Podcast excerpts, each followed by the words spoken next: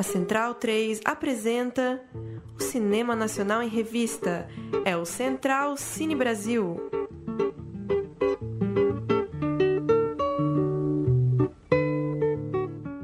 Salve, salve! Muito bem-vinda, muito bem-vindo ao Central Cine Brasil, edição de número 201 para tratar do nosso cinema brasileiro contemporâneo, já em ritmo de Mostra Internacional de Cinema de São Paulo, a mostra neste ano online, a partir dessa quinta-feira, 22 de outubro, vai até 4 de novembro. Claro, sem a tradicional andança de cinéfilos interessados pelas ruas de São Paulo, mas ainda assim com uma seleção muito interessante para que a gente consiga acompanhar de casa. A gente vai tratar de um dos filmes mais esperados dessa mostra. A gente vai falar de Casa de Antiguidades, único filme latino a ser selecionado por Cannes nesse ano de 2020. Passou pelo Festival de Toronto, passou por São Sebastião, entrou nos últimos meses em listas importantes no que diz respeito à seleção do Oscar de melhor filme estrangeiro.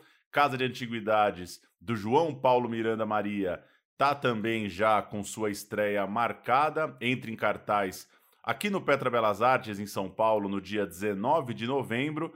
Torna-se, portanto, elegível ao Oscar, mantém essa carreira de passar pelos festivais, passar agora pela mostra e já tem uma estreia comercial marcada para o mês que vem. Casa de Antiguidades, eu vou passar rapidamente a sinopse antes da gente começar o papo com o João.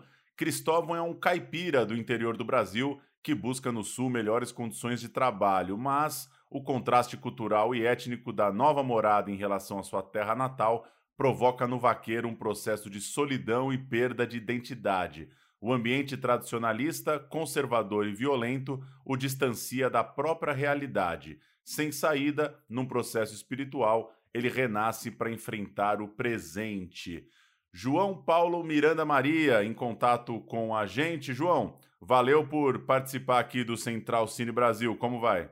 Ah, tudo bem. Eu que agradeço aí, Paulo, pela oportunidade. João, queria começar desse final, esse 2020 para o Casa de Antiguidades. O filme foi selecionado em Cannes, o festival acabou cancelado, passou por outros festivais importantes lá fora, chega nessa mostra aqui online, tem uma estreia marcada nesse ano tão esquisito ainda de reabertura dos cinemas e de tanto cuidado que sempre vale a gente reforçar, mas ao mesmo tempo um filme que chega com muita força, com muita repercussão.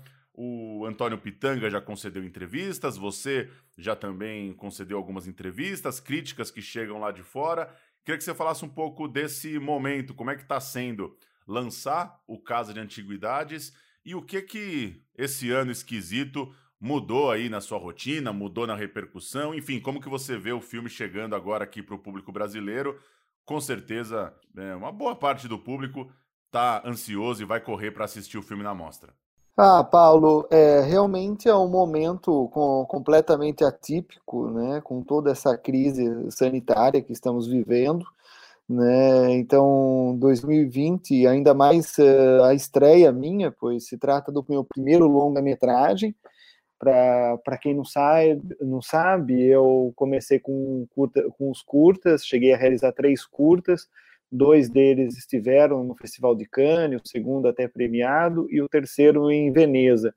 E agora, então, ou seja, eu, eu, eu sei como que é a atmosfera de um grande festival e, e só de imaginar como seria né, estar com longa-metragem, com certeza seria fantástico, seria algo incrível, Porém, eu, eu penso sempre na minha razão e o que motiva a fazer cinema, que, que não é o glamour, não é o tapete vermelho, não é aquele fotocal, as fotos, mas fazer um cinema para ficar, né? um cinema para ser discutido e, e provocativo.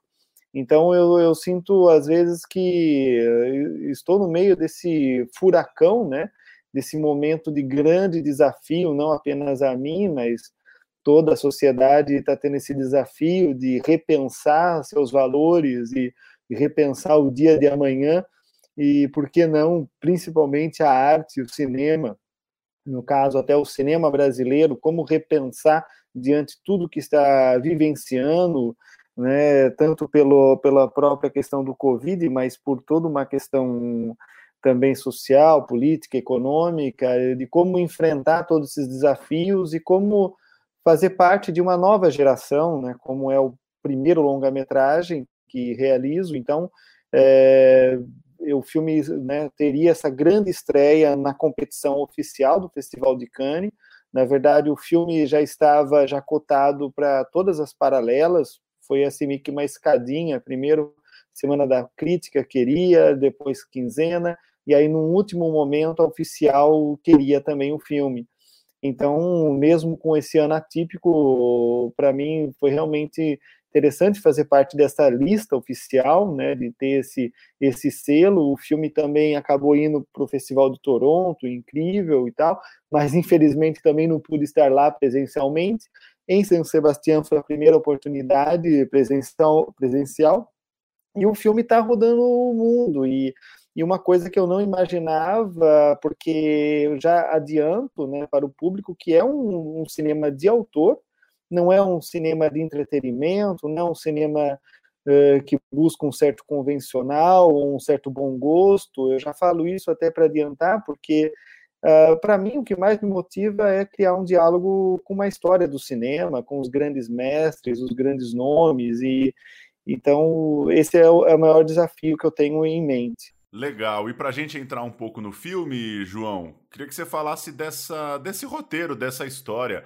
Quem é esse Cristóvão, esse caipira, como você mesmo coloca na sinopse, esse cara do interior que acaba né, sendo transferido né, na mesma empresa, mas vai trabalhar numa outra cidade, numa outra sede da empresa e acaba se deparando com um contraste social, racial, de, de identidade, de lugar no mundo mesmo. Uma história que eu imagino que o pessoal na Europa, nos Estados Unidos, onde for, consegue se identificar, né? Tem uma questão universal muito clara. Mas a gente aqui no Brasil sabe muito bem, né? Esse contraste do cara do campo, negro, mais velho, que tá ali na labuta, com uma turma mais reacionária, mais conservadora e para, enfim, para não dizer racista, preconceituosa e até criminosa em alguma medida.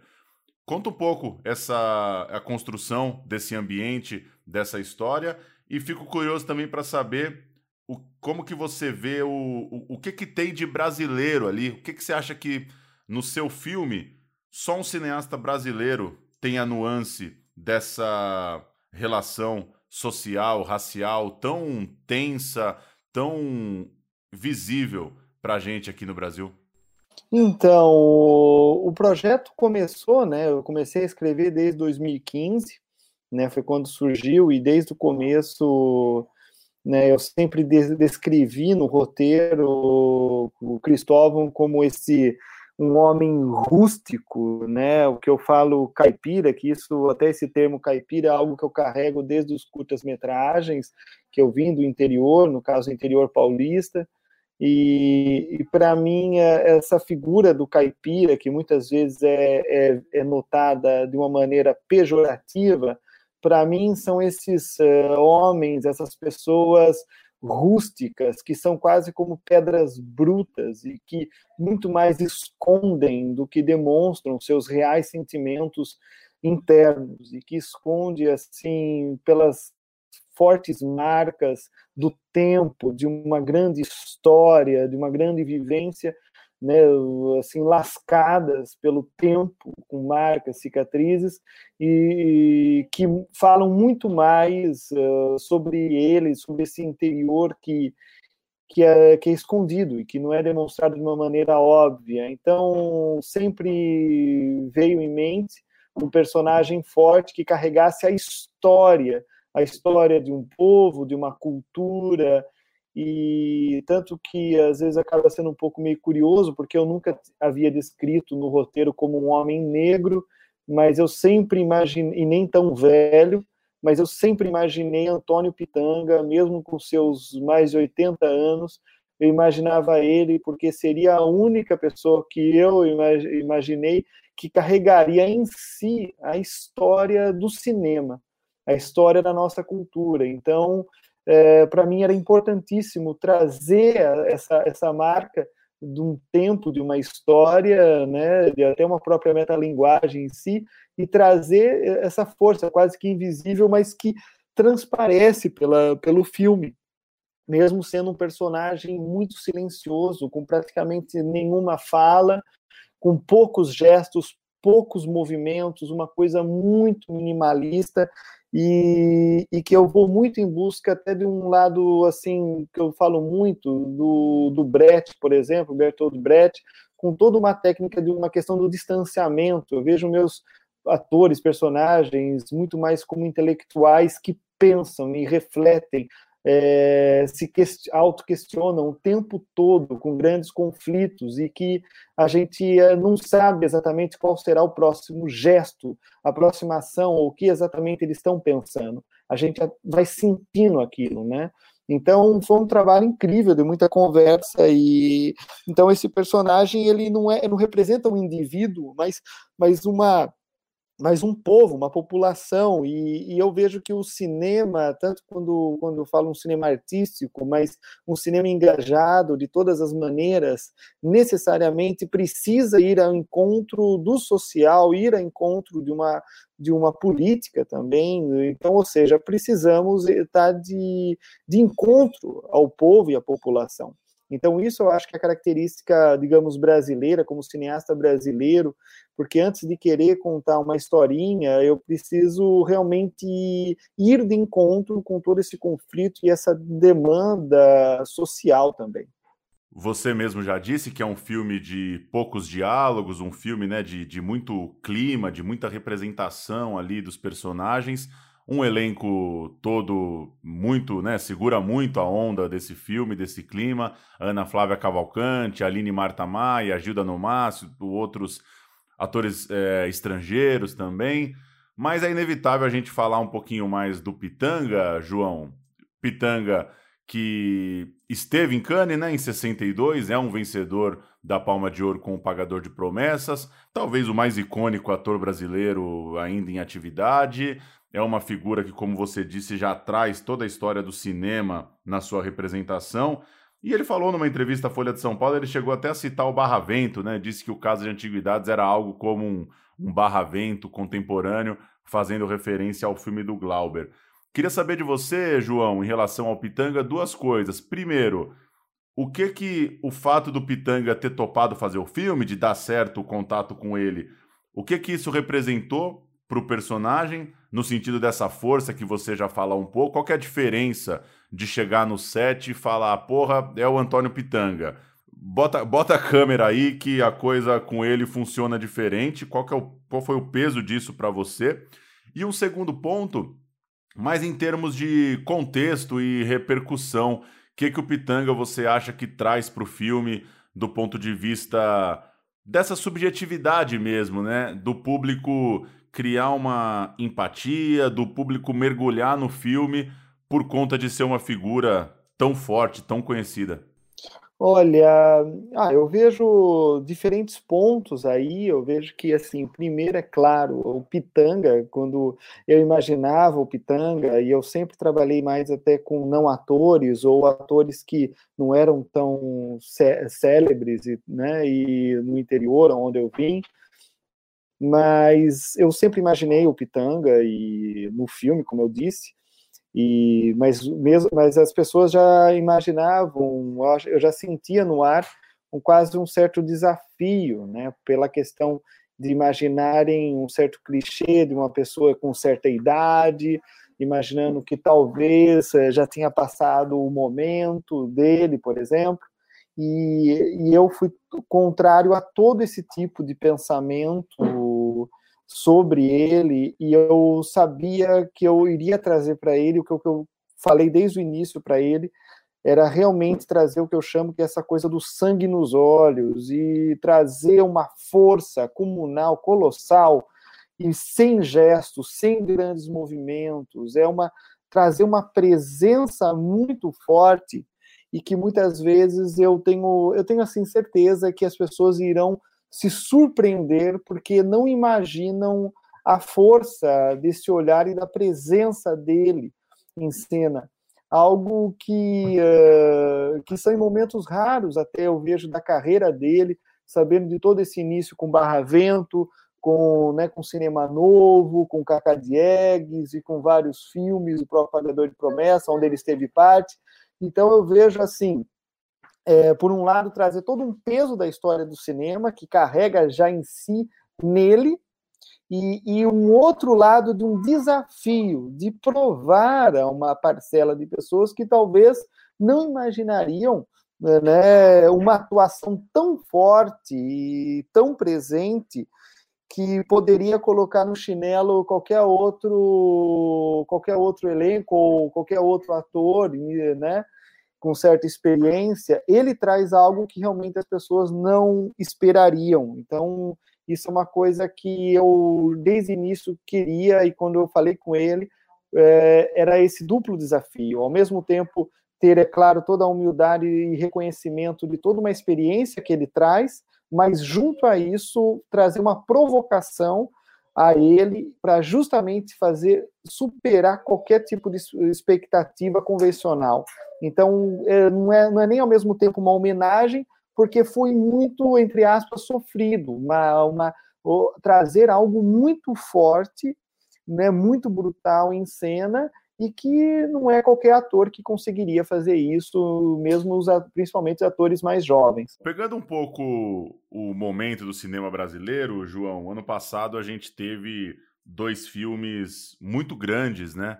Tanto A Vida Invisível quanto Bacurau, no sentido de conseguirem um grande reconhecimento da crítica, conseguirem ter vazão em festivais importantes fora do Brasil e ao mesmo tempo chegarem no público. Claro, não são filmes de massa, não são filmes para conquistar milhões de bilheteria, mas filmes que chegaram no debate, que chegaram no, na televisão, nos programas. Ao mesmo tempo, fico pensando que o Casa de Antiguidades tem essa força, sem querer estabelecer nenhum tipo de comparação, fico pensando onde dá para chegar o filme nessa repercussão que a gente sabe que é tão difícil no cinema brasileiro, a gente tem um problema de distribuição muito grave, a gente tem um problema de competição mesmo, né, com as produções estrangeiras, a gente tem sempre que ficar buscando um espaço no nosso próprio país para falar do nosso cinema.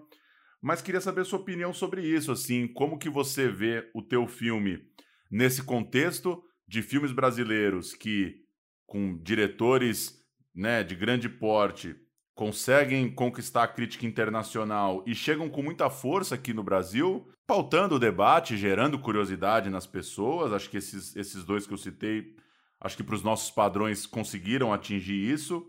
E ao mesmo tempo, né, você quer fazer um filme autoral, você quer fazer um filme que, que tem a sua cara ali, que busca um debate, para além de ficar pensando, obviamente, num público de massa, numa grande bilheteria. É, então, Paulo, é, realmente é um, é um, é um grande de desafio, com o exemplo dos filmes que você citou, que realmente são de grandes diretores, que, que por sinal já têm uma carreira já iniciada.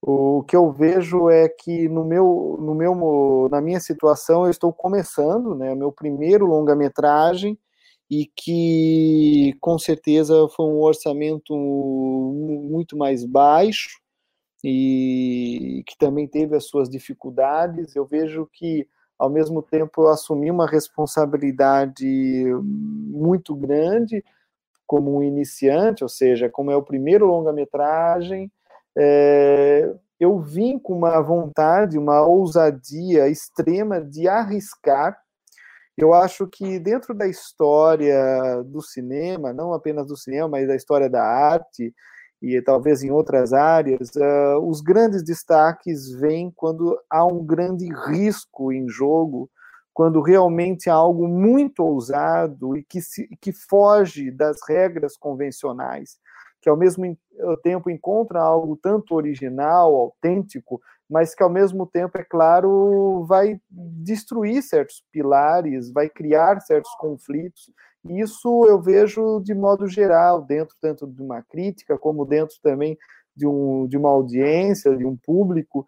Então, como eu já cheguei a falar para algumas pessoas em alguns lugares, que eu não vim assim para agradar, não vim para criar uma coisa de um entretenimento convencional, mas o meu, o meu grande desejo é de realmente é, me doar no sentido de realmente fazer algo histórico, de algo dentro da história artística do cinema, cinema brasileiro, quando eu lembro desde nomes como Mário Peixoto, Humberto Mauro, Glauber Rocha, Eduardo Coutinho, que são os grandes mestres assim para mim. Eu realmente penso como criar um diálogo com todos esses nomes e mostrar a força do nosso cinema e da nossa cultura.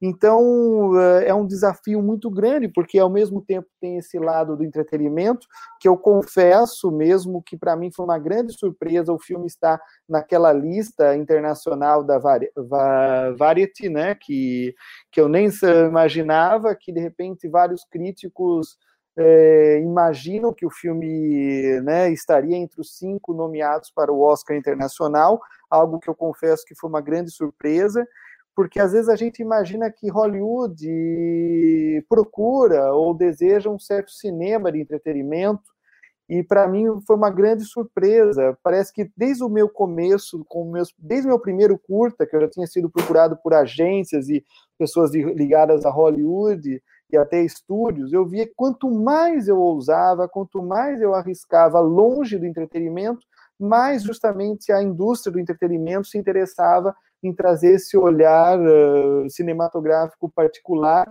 né, para a indústria. Então, eu vejo que uma coisa completa a outra. Então, o filme tem um lado universal, vai ter elementos que são, às vezes, mais complexos para um público comum, porém é uma coisa que eu duvido, as pessoas vão sentir e compreender. O filme vem como quase uma jornada, digamos, espiritual, ritualística, algo que remete Glauber, talvez, mas, mas é toda uma jornada para essa alma desse brasileiro rústico e que vai mergulhando de uma maneira tão profunda, tão dura, tão forte, ousada, e que, e que as, e as pessoas vão sentir algo, como já estão sentindo pelos festivais, por isso o filme também está funcionando, mas as pessoas vão sentir algo ali que tem de uma aventura, tem de um suspense, tem uma certa algo violento, algo tão forte, mas ao mesmo tempo nada é gratuito. É, realmente tem vários elementos ali dentro da mise-en-scène, de uma maneira muito mais complexa, várias camadas, e que espero que haja oportunidades para falar mais sobre elas junto à crítica. E, e, eu vejo que eu apenas estou começando, então vamos ver o que vai acontecer. Você disse que o filme foi. Você começou a pensar nesse roteiro, começou a trabalhar nele em 2015.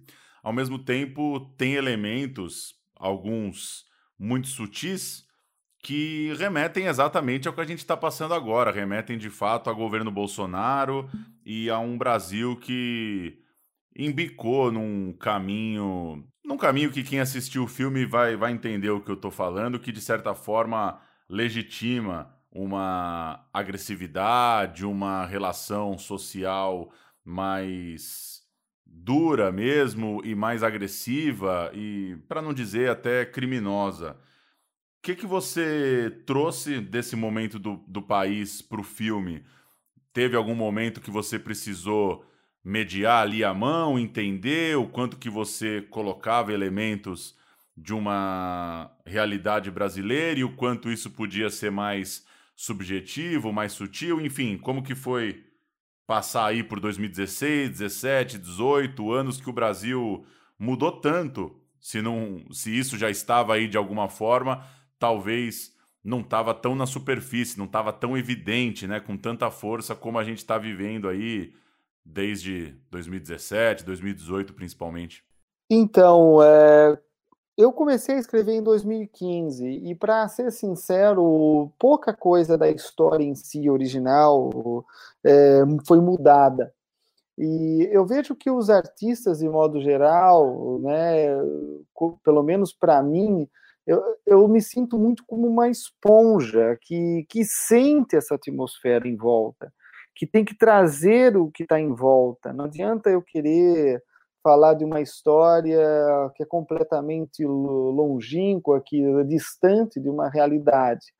Então, realmente, eu já sentia nessa época um, vamos dizer assim, um certo movimento, né, de um retorno de uma coisa conservadora, porém, ao mesmo tempo, tem muito a ver com a própria história minha, que eu vim de, de um interior, de um lugar religioso, de família mais tradicional, de né, de classe média, do, do, lugar do interior de São Paulo, que é diferente de outros lugares também. Então, tem toda uma questão também da burguesia, tem todo um, um, um tipo de visão muito conturbada sobre uma realidade, cheio de preconceitos, cheio de retrocessos ou cheio de ranços, de antiguidades. Então, isso já estava acumulado ali eu vim né, de um estudei em escola alemã também rígida no interior e desde pequeno meu, meu pai por exemplo era atirador e eu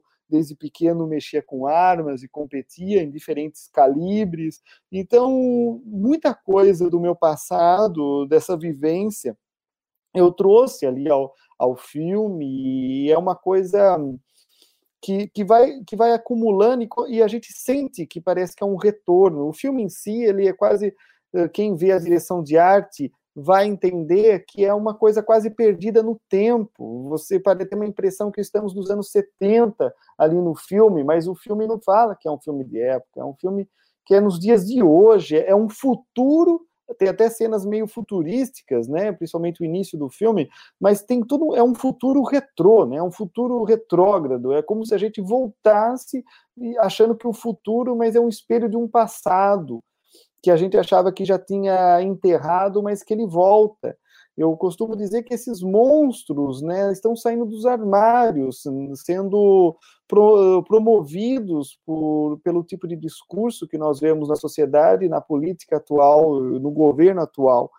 Então, eu vejo que assim, o filme, conforme vai passando o tempo, eu vejo que que ele vai mais ainda dialogar com essa sociedade que nós estamos, com vários conflitos, e até o próprio protagonista em si não é uma, uma vítima, é, e ele também tem os seus ranços, tem suas antiguidades, tem seus conflitos pessoais, e o filme, inicialmente, ele trata dessas intolerâncias, porque vai desde uma questão da xenofobia, do, do, outro estado, de quem é do norte, a questão racial, a questão do machismo, é, tem, e é todo um, movimento ali no filme que as pessoas vão ver, todo um movimento fascista que vem e que remete muito a uma coisa, digamos, quase nazista, né? E, e, o filme em si até a gente filmou num local onde que é que foi formado, colonizado por imigrantes que veio dos anos 40 durante a Segunda Guerra, pessoas que faziam até parte né, daquele lado, né, do lado ruim, digamos, nazista, e a própria casa abandonada em si foi construída por um ex-policial nazista. Então, tem várias marcas ali quase invisíveis, são texturas que a gente não enxerga a primeiro momento, mas elas são ali sentidas, são ali provocadas. Então, eu vejo que tem muitas coisas ali no filme para serem apreendidas ao tempo e que tem, condizem muito com o que nós estamos vivendo hoje e, no, e nos próximos dias no, no Brasil. Para a gente fechar, João, coisa que a gente sempre pergunta, quais são os filmes brasileiros aí da sua primeira prateleira? Quais são os filmes que te tocaram, te dispararam alguma coisa na sua juventude ou na sua formação, ou mesmo mais recentes? Quem são aí os os diretores, as diretoras, ou poder citar um ou outro filme que de certa forma marcam aí a sua, sua referência pessoal?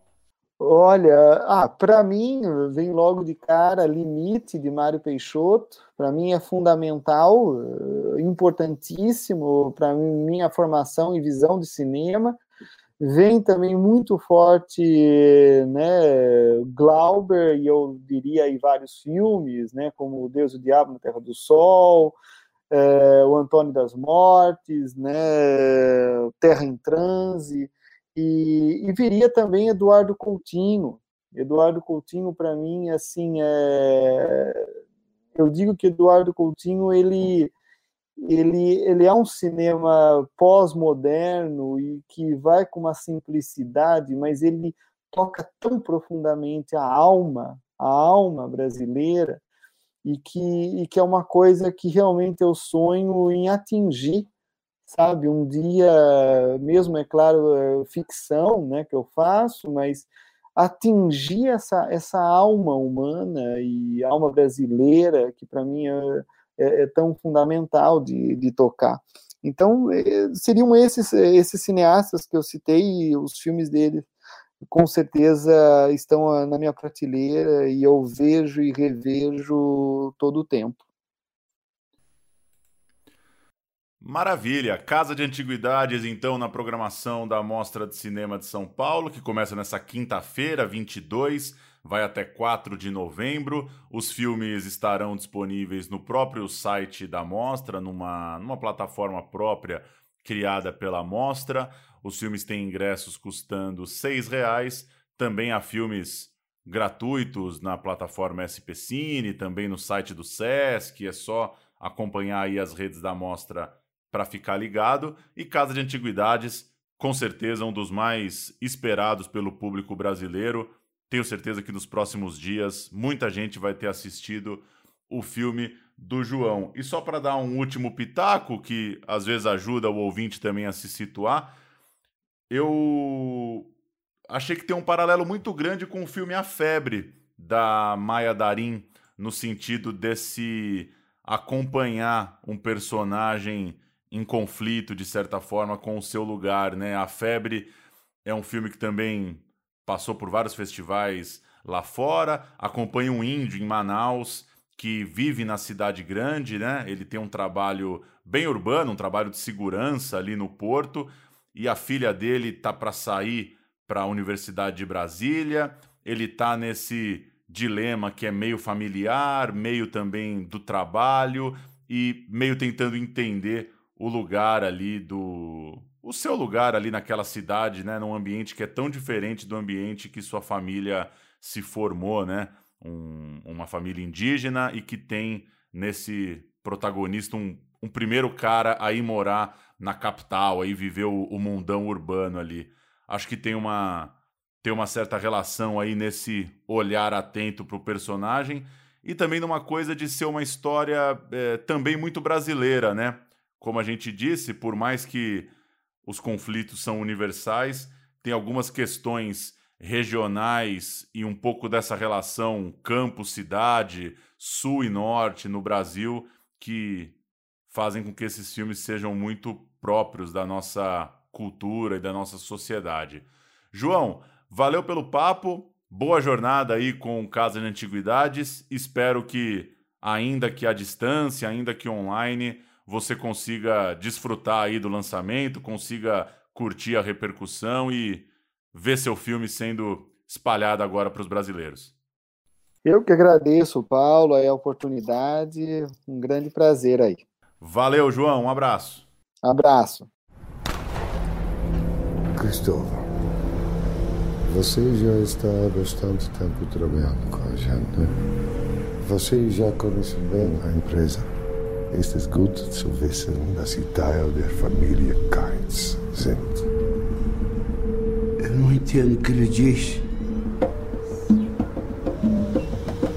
Guten Abend, Sie, ehrliche Arbeiter, die dieses Land auf Ihren Schultern tragen. Wir können nicht weiter diejenigen sein, die die Leute aus dem Norden mit versuchen. Schluss mit diesen Taugenichtsen und Korrupten. Hier gibt es sowas nicht. Wir sind die treibende Kraft dieses Landes.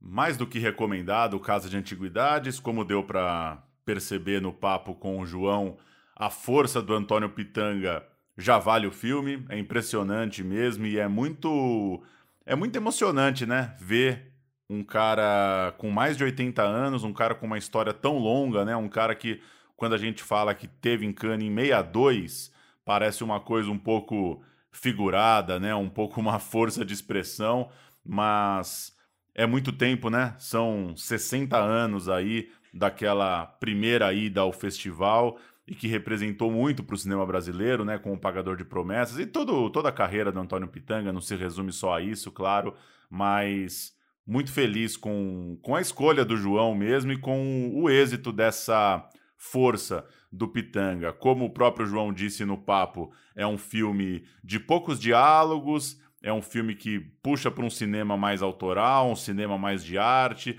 de grandes cenas, de grandes planos e o Pitanga, obviamente, consegue segurar muito bem a figura desse senhor que está sofrendo muito com a situação que ele se encontra, que também tem os seus preconceitos, como o próprio João citou, é um cara que tem uma relação muito conflituosa e muito, muito preconceituosa, machista com uma, né, com uma mulher, com uma figura feminina dentro da trama.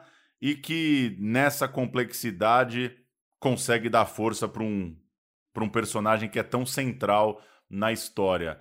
Acho que o público do Central Cine e quem curte o cinema brasileiro de forma geral vai gostar da discussão que Casa de Antiguidades levanta e da forma com que Casa de Antiguidades toca esse conflito que é um pouco regional, é racial, é social, é também em relação à própria idade, né? O, uma figura ali de mais de 80 anos tendo problemas com a molecada da vizinhança, que é uma coisa que acontece demais também, de uma certa solidão, de uma certa procura também por uma sexualidade, por um corpo que já, né, que já caminha para uma, para uma idade, para um idoso de fato.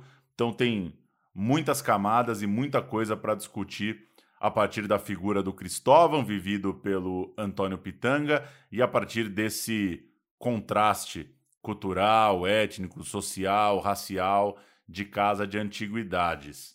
Vou aproveitar para dar uma passada nos filmes brasileiros da mostra, lembrando que a gente tem outros programas aí na agulha. Se você está ouvindo aqui o programa sobre Casa de Antiguidades, dá uma olhada no feed que já pode ter pingado outro tentaremos fazer uma cobertura aí mais intensa da mostra, recomendando filmes para a galera assistir nesses dias ainda de cinema online. Na mostra competitiva de novos diretores, além de Casa de Antiguidades do João Paulo Maria Miranda, tem Candango, Memórias do Festival, do Lino Meirelles, Chico Rei Entre Nós, da Joyce Prado, Chico Ventana Queria Ter um Submarino, do Alex Piperno, é uma coprodução, tem também Uruguai, Argentina, Holanda e Filipinas, Curral, do Marcelo Brenan, Dente por Dente, do Júlio Taubkin e do Pedro Arantes, Êxtase, da Moara Passoni, Filho de Boi, do Haroldo Borges, Irmã, da Luciana Mazete e do Vinícius Lopes,